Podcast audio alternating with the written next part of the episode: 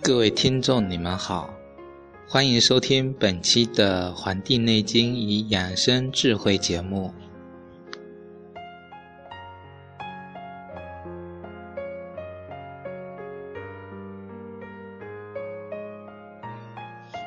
本期呢，我将继续跟大家分享《黄帝内经养生智慧》节目中《说文解字》部分。上期已经为大家介绍了伤魂的这个功能啊。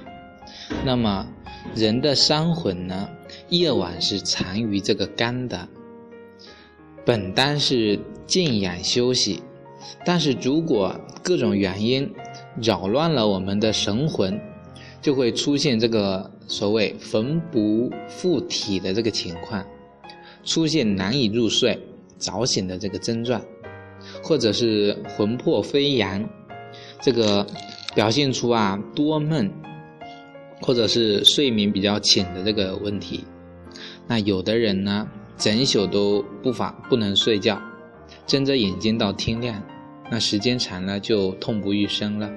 不能睡觉是特别痛苦的事情，啊，失眠的人都有所体会，这是但求一时啊。但是如果魂魄不得交替呢？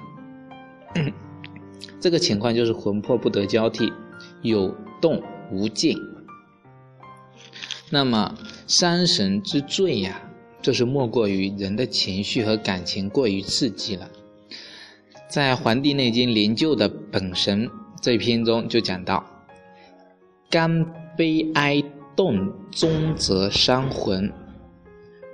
魂伤则狂，妄不惊；不惊则不振。但人因缩而软筋，两肋骨不举，毛脆射了腰，死于秋。那么，张仲景在他的这个《金匮要略》里面也讲到说，这个邪哭使魂魄不安者，魂魄晚行。阴气衰者为癫，阳气衰者为狂，有这么一说。那么养魂、养魂的最好的方法全在养心啊。《黄帝内经》的总纲领是什么呀？恬淡虚无，真气从之，精神内守，病安从来。那么复兴之法就要培养我们这个坚强的意志。端正生命为贵的这种价值观，那么还要增强我们自己心包的功能，那么使我们的心安而不惧。那么已经出现这个失魂落魄的这个情况呢？古代呢就比较流行那个招魂的这个仪式啊，这个法术，可是现在人很少知道，却相信。那么。我们中医有这个疗法，叫用艾灸我们的神阙穴。大家知道，神阙穴就是在我们的肚脐上。那么还有针刺我们的神门、人中，这些方法都是能够快速回神的。大家知道啊，人晕厥了会按哪里呀？按人中。人中人的中心点为什么是在人的鼻子下面、嘴唇以上那个位置呢？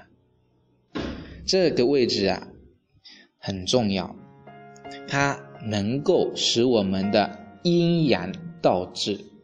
人晕厥过去了，那么阴阳就颠倒了，按这个位置就能帮我们恢复阴阳的位置。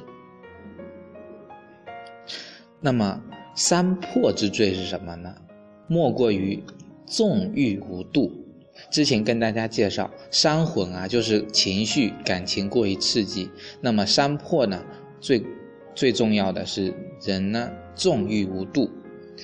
在《黄帝内经》的本神这一篇节中也提到了，说这个喜乐无极则三破。那么养魄之道呢，在什么呢？要在调息。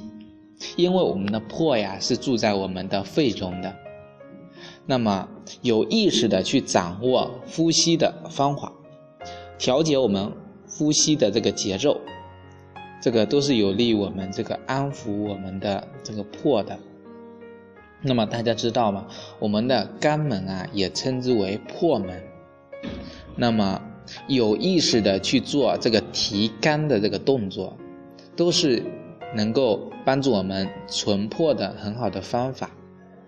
那么在药物当中呢，有这个人参，有这个茯神、琥珀、龙骨、龙齿、龙眼肉、朱砂、女贞子、磁石、生铁络，这些都是有安神、安精神、定魂魄，或者说是养魂魄的作用的这些药材。那么，这都是古人的经验留给我们，让我们去学习的，这个是值得我们去尊重的。那么，对于这一节这一期呀，我就为大家介绍几个医案，来给大家更好的去理解魂魄的这个含义。首先是明代李时珍的这个《本草纲目》中就有这个魂魄离体的记载，说。有人卧则有身外有身，一样无别，但不语。盖人卧则魂归于肝，此由肝虚邪袭，魂不归舍，病名离魂。那用人参、龙齿、赤茯苓。各一钱，水一盏，金半盏，调飞过朱砂末一钱，睡十服，一夜一服，三夜后，真者即爽，假者即化矣。啊，这个告诉我们说，人呐，这个身外有身啊，这个是睡不着，那么一样无别，但不语。这个是人，这个人的魂啊，不能归于肝了，那么是肝虚邪袭了，那么这个时候被称之为这个叫魂离魂，那么用这些药材啊，水一盏，煎半盏，就是满满的一盏水，煎到半盏，那么调飞过朱砂末一钱，那么睡觉的时候去服用它。那么一晚上一服，那么三夜之后呢？那有这病的人也就好了。那么，在清代的这个鲍香傲的这个《重殿应方新兵》中，也提到了这个离魂症的这个记载，说忽有人影，与己随行坐卧，多者成形，与己无益。啊。这个症状形容的就是人魂不守舍了，感觉有重影了。那么用党参五钱，那么慢有力者用人参一钱，或用高丽参三钱一颗，还有用陈陈沙、用茯苓各三钱，煎服数剂，形影不现。嗯，这也是告诉我们用这些药材啊去。去调理人呢这个形影这个分离的这个情况。那么还有一个医案呢，就是清代的这个沈园的《齐正会》中也提到了说，这个金少游啊治疗这个徐太乙之女案，说是年十六，许至具足，而太乙日久，女忧虑不食不寝，常卧目寐。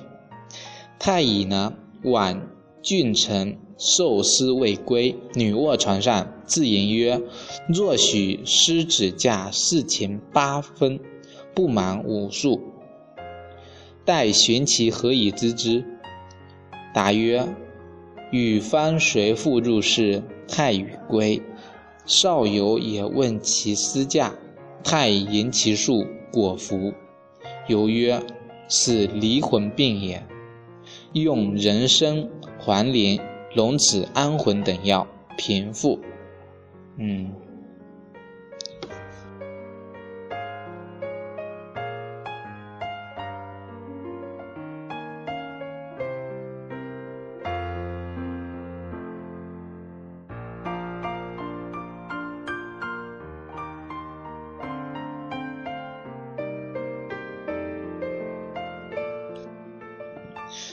之前这个医医案啊，就是告诉我们这个徐太乙他的那个女儿，啊啊，由于这个精神有点问题嘛，然后他的父亲叫太乙啊，啊去往郡城去卖这个丝，那么他的女儿呢卧病在床，那么自言自语说这个这个丝的价格呀要止于四钱八分了啊，不满五个数，那么那么别人就问他你是怎么知道的？